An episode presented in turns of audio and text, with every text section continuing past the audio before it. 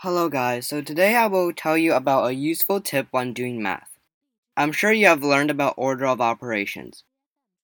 When you're solving an equation or doing an expression or doing any math in general, you're supposed to start with the brackets, then the exponents, then division and multiplication, and finally addition and subtraction. A fun little mnemonic for memorizing this order is PEMDAS. The P stands for parentheses, which are the round brackets. Then we have E, which means exponent, which is the little number above a number that means repeated multiplication. M means multiplication and D means division. A and S represent addition and subtraction.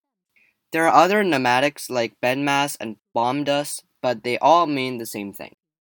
So I think you guys have learned this order already, but this is just a fun little mnemonic that they teach us in Canada.